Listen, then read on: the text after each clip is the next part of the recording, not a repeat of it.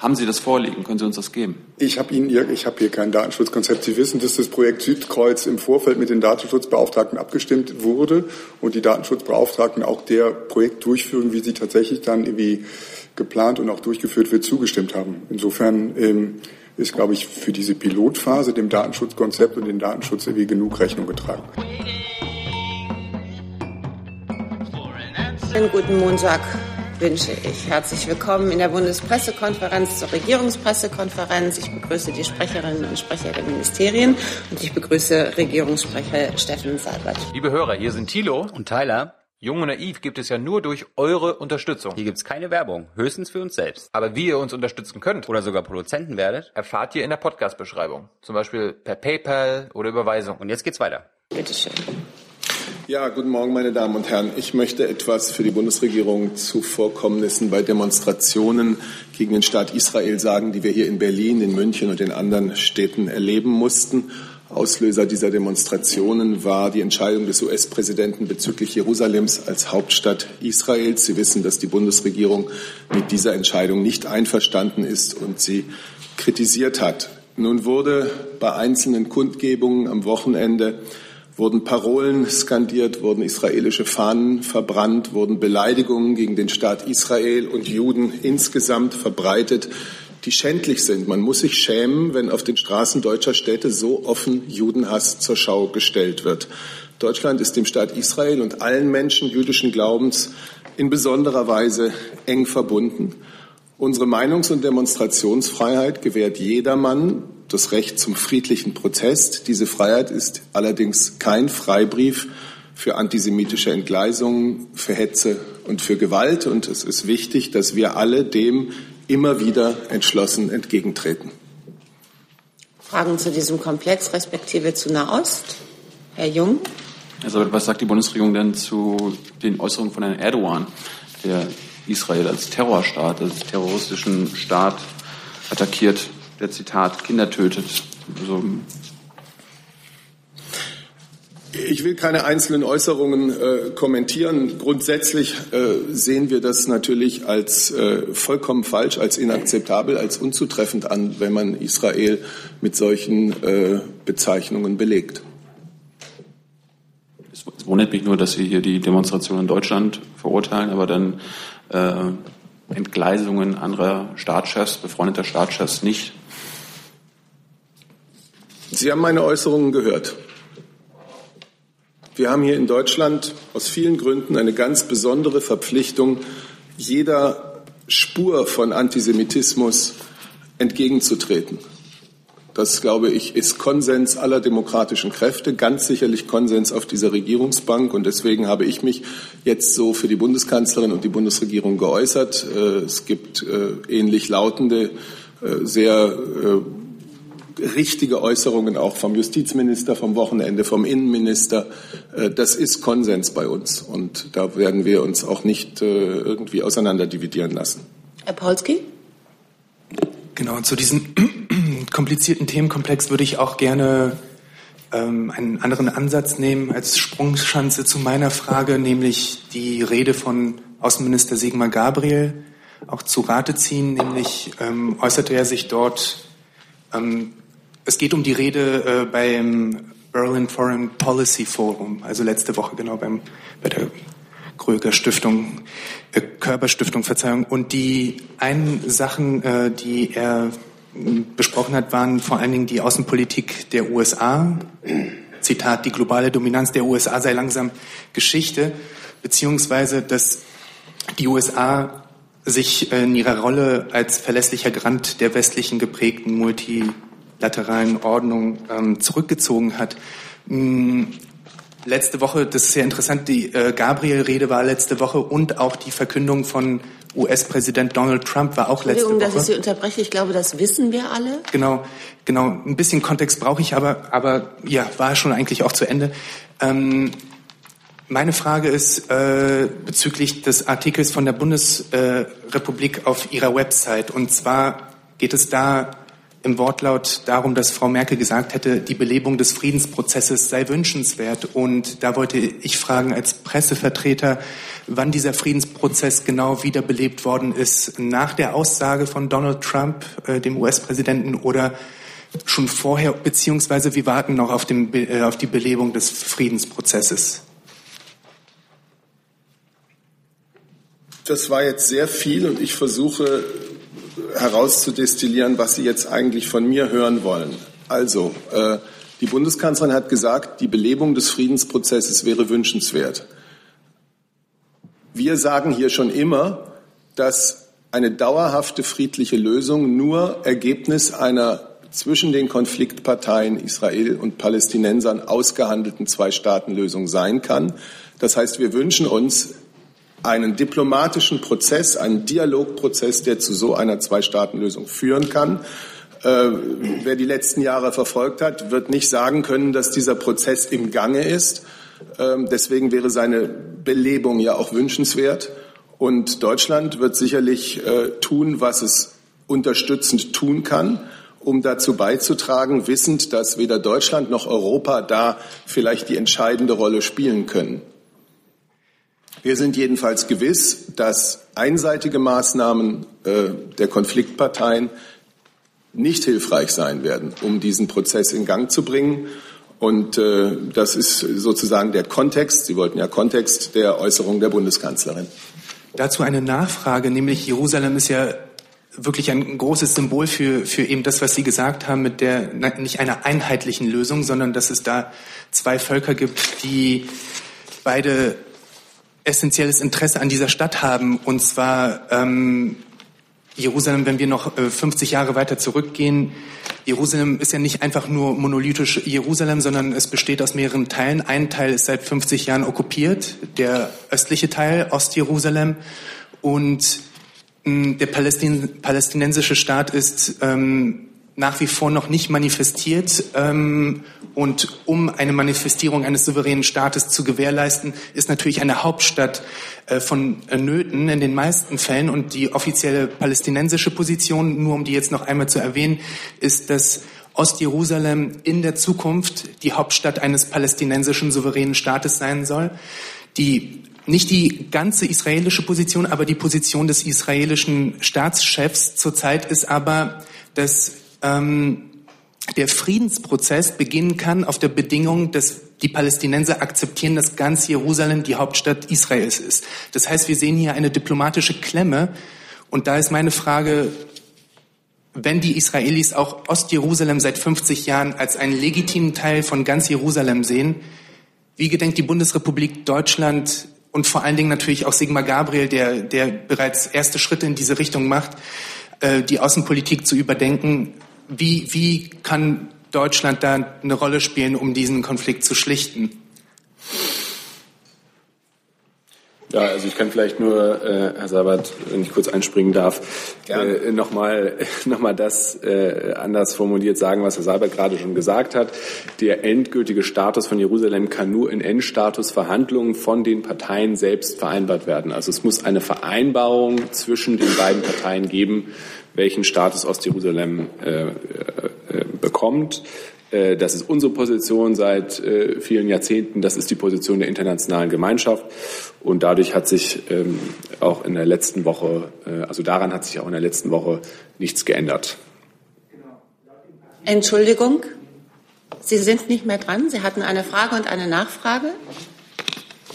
Herr Seibert, möchten Sie ergänzen? Nein, danke. Frau Kollegin, bitte. Dekemper. Ähm, eine Frage ans Justizministerium, was das Verbrennen der israelischen Fahne angeht. Äh, wie sieht es da aus mit den strafrechtlichen Konsequenzen, mit der Bandbreite der Verfolgung? Wenn Sie das vielleicht ein bisschen erläutern könnten.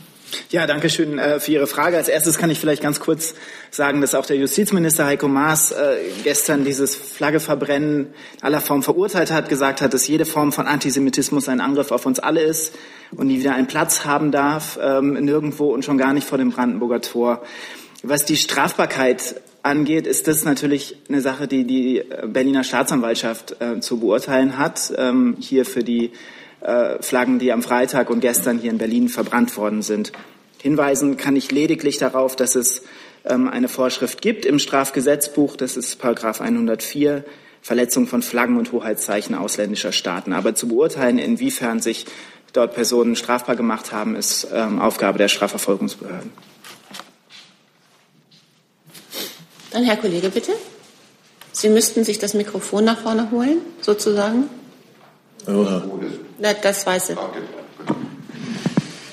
Also es geht auch äh, um die enge Verbindung zu Israel. Warum duldet es die Bundesregierung weiterhin, dass Kuwait Airways israelischen Staatsbürgern per Gesetz äh, vom Transport ausschließt? Und hält die Bundeskanzlerin, die Israels Zukunft immerhin äh, zur Staatsräson 2008 erhoben hat, für ausreichend, dieses Thema einem Fachressort wie geschehen zu überlassen? Und die dritte Frage, wurden wenigstens diplomatische Schritte unternommen, um das Treiben Kuwaits und die damit verbundene Diskriminierung von israelischen Staatsbürgern zu unterbinden? Wenn ja, welche und wenn nein, warum nicht? Wir kommen mit Ihrer Frage auf das zurück, was wir ziemlich ausführlich hier vor, ich würde sagen, zwei, drei Wochen schon besprochen haben, als dieses Thema zum ersten Mal hochkam. Natürlich haben wir kein Verständnis für solche Maßnahmen und haben deswegen den deutschen Botschafter auch angewiesen, in Kuwait unsere Haltung vorzubringen. Und äh, darüber kann Ihnen der, aus, äh, der, Chef, der Sprecher des Auswärtigen Amtes mehr sagen. Noch einmal die Nachfrage. Wieso glauben Sie, dass es äh, reicht, das dem Fachressort Außenministerium zu überlassen? Wieso kann diese äh, Airline überhaupt noch in Deutschland starten oder landen? Das ist nicht das Fachressort, es ist natürlich das Fachressort Außenministerium, aber es wird außenpolitisch für die Bundesregierung tätig. Und äh, der Weg, wie man so etwas macht, ist im direkten äh, Kontakt mit dem Land. Und dafür haben wir ausländische Vertretungen, dafür haben wir Botschaften. Das klärt aber sicherlich nicht, nicht die Frage, warum diese. Vielleicht hätten wir eine lassen Sie den Kollegen zur von AA, er wird noch Antwort. mal vorher was sagen. Ja, äh, vielen Dank. Also ich muss Ihnen gestehen, ich habe jetzt äh, keine genauen Informationen darüber, wann unsere Botschaft äh, wie mit der Regierung in Kuwait gesprochen hat. Äh, Das kann aber ähm, natürlich auch nur ein Strang sein. Äh, Letztlich handelt es sich ja bei dieser Frage, dann müsste ich an meine zuständigen Kollegen äh, und Kolleginnen verweisen, ähm, äh, eine Frage eines Privatunternehmens äh, sozusagen zwischen, Entschuldigung, betrifft die Beziehung zwischen äh, einem, einem Privatunternehmen und, ähm, äh, und der Vergabe sozusagen den Behörden oder den ähm, Institutionen, die bei uns Landerechte vergeben. Also sozusagen das Diplomatische ist eins und natürlich suchen wir das Gespräch ähm, und äh, ich glaube, wir haben uns hier mehrfach schon dazu geäußert. Und das andere ist die rechtliche Frage äh, Kuwait Airlines in Deutschland. Kanzlerin ist.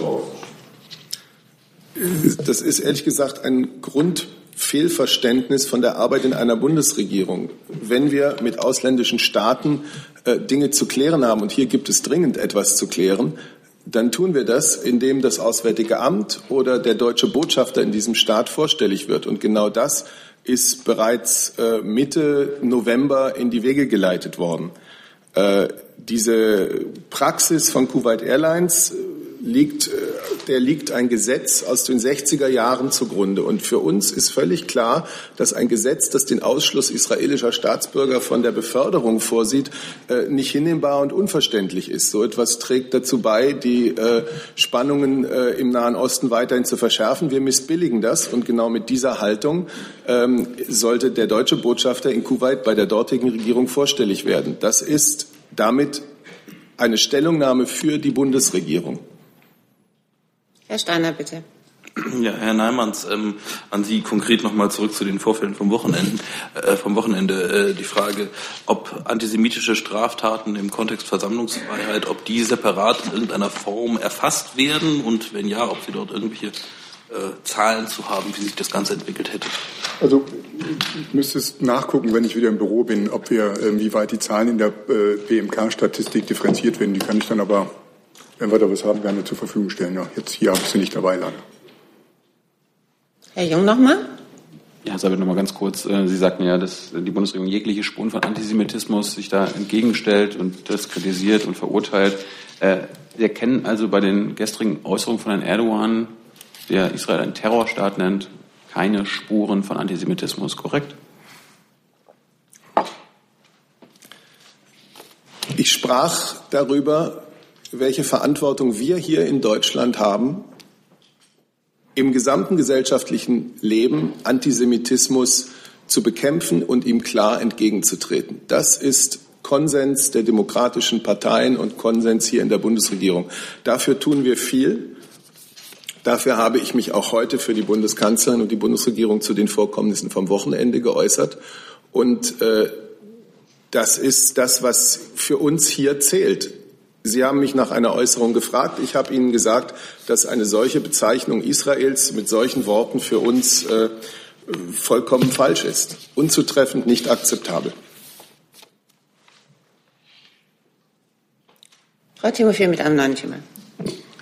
Ja, hallo. Ähm, der russische Präsident Putin hat heute angekündigt, dass die russischen Militärkräfte aus Syrien ausziehen. Äh, es bleiben aber zwei Militärstützpunkte in Chmenin und äh, äh, Tartus. Äh, vorige Woche hat Putin auch gesagt, äh, also er sprach über einen vollständigen Sieg über in Syrien. Äh, vielleicht das Auswärtige Amt. Wie können Sie das kommentieren? Ja, vielen Dank. Wenn ich darf, ähm, würde ich noch einmal ganz kurz auf die vorherige Frage zurückkommen. Ähm, meine Kolleginnen in der Zentrale haben mir geholfen. Also das Gespräch äh, mit der kuwaitischen Regierung durch den Botschafter hat stattgefunden, und zwar am 28.11. Bei dieser Gelegenheit hat der Botschafter auch einen Brief übergeben ähm, und da nochmal deutlich gemacht, ähm, das Unverständnis äh, der Bundesregierung ähm, über diese Politik. Ähm, Entschuldigung? Sie müssten schon abwarten, bis Sie ein Mikrofon haben, beziehungsweise sich nochmal dann melden. Äh, ein Brief, den der Botschafter im Namen der Bundesregierung. Das äh, Ganze war am 28.11. und sozusagen die äh, Antwort der kuwaitischen Seite steht darauf aus. So, jetzt äh, Syrien. Ähm, die Meldung äh, habe ich ja auch äh, über die Ticker laufen sehen, äh, aber ehrlich gesagt auch nicht mehr als die Ticker. Von daher würde ich mich da bei einer Bewertung gerne zurückhalten, bis man sieht, was, was genau Herr Putin da gesagt hat und was für Konsequenzen das jedenfalls vor Ort ähm, haben wird. Und Entschuldigung, Ihre zweite Frage war nochmal? Man sprach auch über den Sieg äh, auf den beiden Ufern von Euphrat, hat Putin gesagt äh, letzte Woche. Also in diesem Zusammenhang äh, kann man vorstellen, dass äh, heutige Erklärung äh, damit verbunden ist. Ja, also ähm, müsste ich mir dann ehrlich gesagt auch äh, noch mal genau angucken, was die, was die Erläuterungen da sind. Ähm, von Herrn Putin fällt mir schwer, da jetzt so abstrakt Stellung zu nehmen. Und eventuell gefragt, welche Konsequenzen konnte ein solcher Rückzug jetzt haben? Auch dazu ähm, müsste ich erst genau sehen, was Herr Putin gesagt hat, äh, was genau das beinhaltet in der Konsequenz und äh, es dann können wir bewerten und jedenfalls Konsequenzen möglicherweise erkennen. Herr Jung dazu oder zu einem neuen Thema? Nee, auch, auch zu dem Thema. Okay. Herr Adebar bzw. Herr Breul. Ähm, die irakische Regierung hat ja jetzt am Wochenende verkündet, dass der IS militärisch besiegt sei. Syrien hat davon ja auch schon äh, eine ganze Zeit gesprochen. Ist das auch die Sicht der Bundesregierung, dass der IS militärisch besiegt ist? So, Herr Jung, jetzt extra für Sie ähm, der richtige Name. Also die Äußerung von Herrn Abadi ähm, haben wir natürlich übers Wochenende wahrgenommen. Die Terrororganisation IS wurde im Irak in der Fläche besiegt. Das stellt einen großen Erfolg der irakischen Regierung, der irakischen Sicherheitskräfte inklusive der Peschmerga, wenn ich das hinzufügen darf, und der internationalen Anti-IS-Koalition dar. Äh, in vergleichsweise kurzer Zeitperiode ist es uns gemeinsam gelungen, die IS-Terrorherrschaft im Irak aus der Fläche zu verdrängen. Das ist eine sehr gute Nachricht. Dennoch ist klar, der IS stellt weiterhin eine signifikante asymmetrische Gefahr im Land dar. Also der dauerhafte Sieg, ähm, und das ist mit Sicherheit auch, wir sprachen da im Kontext Raqqa auch äh, über Syrien, äh, der dauerhafte Sieg gegen den IS ist noch nicht erreicht. Hierfür müssen wir gemeinsam mit unseren Partnern nachhaltig engagiert bleiben. Zusatz? Und was bedeutet das jetzt für die, die deutsche Beteiligung am Anti-ISIS-Einsatz? Da ging es ja um eine, das ist ein militärischer Einsatz. Wenn IS, IS jetzt militärisch besiegt ist, endet damit äh, jetzt bald diese deutsche Beteiligung. Vielleicht Herr Fenrich, vielleicht Herr Seibert. Ich kann, ich kann auch gerne noch äh, anfangen, weil Sie sozusagen ja meine, meine Äußerung rekurrierten. Ich äh, möchte das wir gerne wiederholen. Er wurde in der Fläche besiegt, aber stellt weiterhin eine große asymmetrische Bedrohung dar. Die Bitte des Irak um Unterstützung gegen IS besteht weiterhin und ist Grundlage für die äh, von Ihnen äh, erwähnte militärische Unterstützung. Um daran anzuknüpfen, ist ja sehr genau wichtig, dass wir die gewonnene Stabilität nicht nur stärken, sondern auch erhalten und im Grade dessen jetzt uns mit den Partnern hinsetzen und vereinbaren, wie unser künftiges Engagement aussieht. Aber die Aufklärungsflüge als auch die Ausbildung sind weiter ein essentieller Bestandteil. Dann springen wir an dieser Stelle nochmal zurück zu der Frage von Falk Steiner. Ja. Ja, ähm, meine Kollegin hat schnell irgendwie rübergeschickt. Also die Straftaten, wie jetzt beispielsweise im Demonstrationsgeschehen, werden von den Ländern ans BKA gemeldet im Rahmen der, des kriminalpolizeilichen Meldedienstes äh, politisch motivierte Kriminalität. Ähm, das sind Zahlen, die mit Stichtag 31.01. des Folgejahres geliefert werden. Insofern habe ich leider keine aktuellen vorliegen. Die beiden, äh, in den letzten beiden Jahren wurden die PMK-Zahlen zusammen mit der äh, polizeilichen Kriminalstatistik jeweils im Frühjahr äh, gemeldet. Insofern aktuell ist leider nicht. Herr Kreuzweit mit einem neuen Thema. Ja, ich habe eine Frage ans Verkehrsministerium. Ihr Haus gehört ja bisher immer zu den Befürwortern des Dieselprivilegs, des steuerlichen und zu den Kritikern oder Ablehnenden der blauen Plakette für die Innenstädte, unter anderem mit Verweis auf die deutsche Autoindustrie und ihre Stärke beim Diesel und so weiter, hat der größte deutsche Autokonzern sich ja per Interview heute für eine Abschaffung des Dieselprivilegs und gegen, für die blaue Plakette ausgesprochen. Ich wollte mal hören, ob das in Ihrem Hause irgendwie auf Verwunderung stößt, ob Sie enttäuscht sind, dass die Autoindustrie jetzt Ihnen da in den Rücken fällt, ob das zu einem Umdenken führt, ob das irgendwas bewegt bei Ihnen im Haus. Okay, also ich kann Ihnen grundsätzlich sagen, ähm, also die Position des BMVI ist ja bekannt, was ähm, blaue Plakette und auch äh, die Dieselbesteuerung angeht. Aber ich wiederhole das gerne nochmal. Das ist äh, nach wie vor so, wie es ist. Also das heißt, wir lehnen die blaue Plakette ab. Wir brauchen mehr Mobilität bei weniger Emissionen.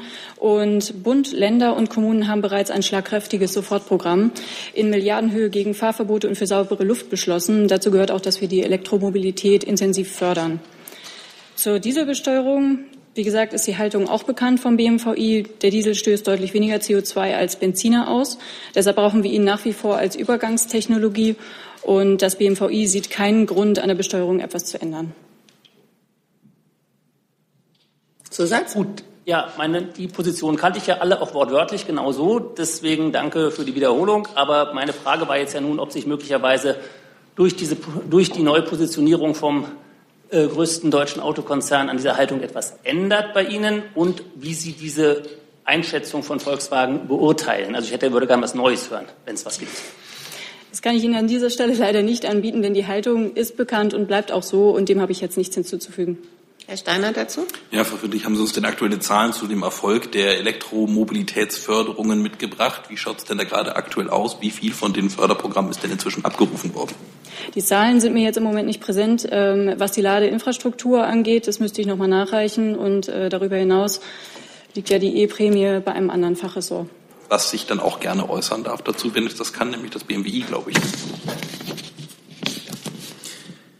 Ja, ich, ähm, vielen Dank. Ich müsste jetzt auch gerade einmal noch mal kurz äh, schauen zu den Zahlen. Ähm, genau, also wir haben genau im, im Monat November ähm, in der Antwort auf die schriftliche Frage Nummer 321 ähm, Stellung genommen dazu.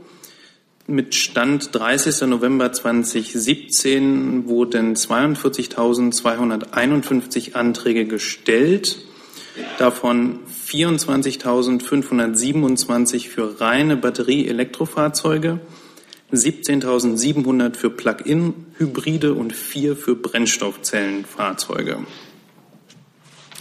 Stellt Sie das zufrieden?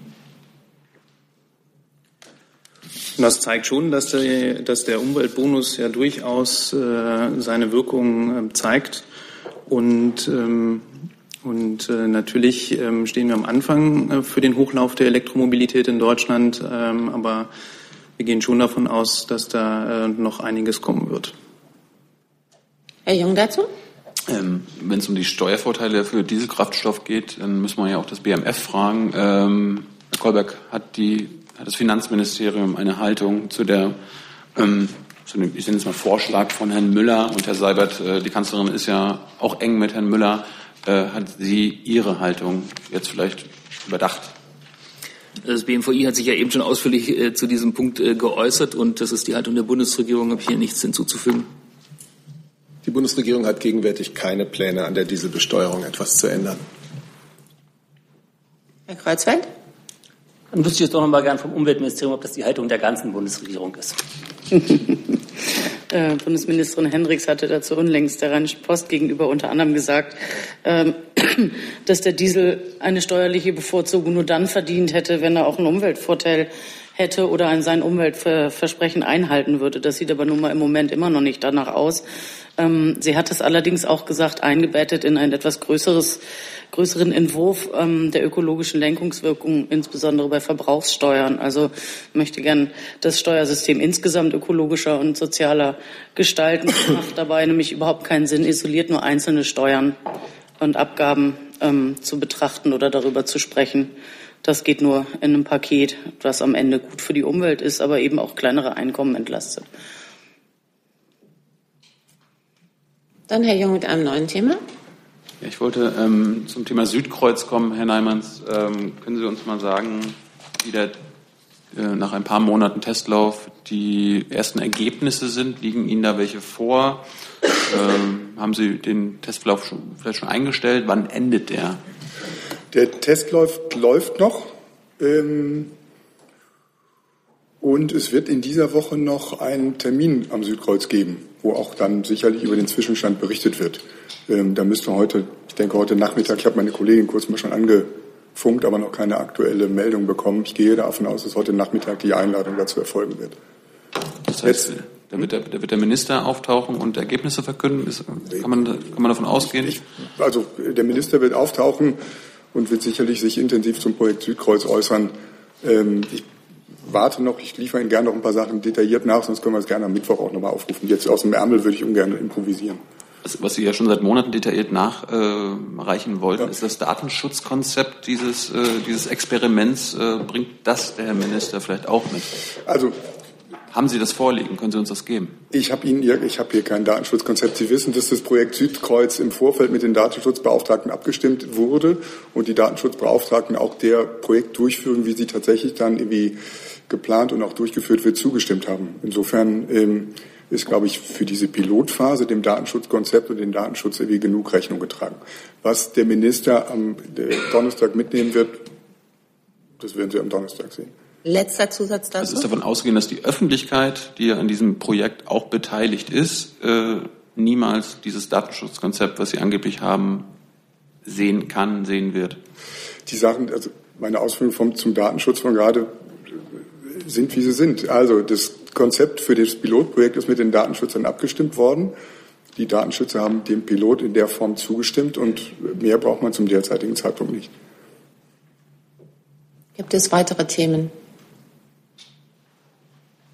Herr Jung nochmal. Immer noch eine Frage ans BMJ. Ähm, es gibt diesen Fall in Italien in Sachen ThyssenKrupp Manager. Da äh, gab es ja vor zehn Jahren Brand im Turiner ThyssenKrupp Stahlwerk. Ähm, jetzt nach zehn Jahren wurden in diesem Jahr äh, auch zwei deutsche äh, ThyssenKrupp Manager zu mehrjährigen Haftstrafen wegen fahrlässiger Tötung verurteilt. Das äh, gab es ein endgültiges Gericht. Das Problem ist, dass Deutschland äh, dieses Urteil jetzt nicht umsetzt. Diese beiden ThyssenKrupp Manager sind immer noch auf freien Fuß hier in Deutschland. Äh, sie arbeiten sogar immer noch bei ThyssenKrupp. Ähm, der italienische Justizminister Orlando hat Herrn Maas auch schon ein Schreiben zukommen lassen, wo er äh, diese äh, Praxis ähm, also, äh, fehlende Praxis Deutschlands ähm, missbilligt und kritisiert. Haben Sie dem Schreiben erstens schon geantwortet? Wann kann Italien damit rechnen, dass diese beiden Manager äh, verhaftet werden und das Urteil hier vollstreckt wird? Ja, da geht es um die sogenannte Frage, äh, nicht die sogenannte Frage, sondern die Frage der sogenannten Übernahme der Strafvollstreckung ähm, von in Italien verhängten Urteilen in Deutschland. Die Frage, ob die hier vollstreckt werden.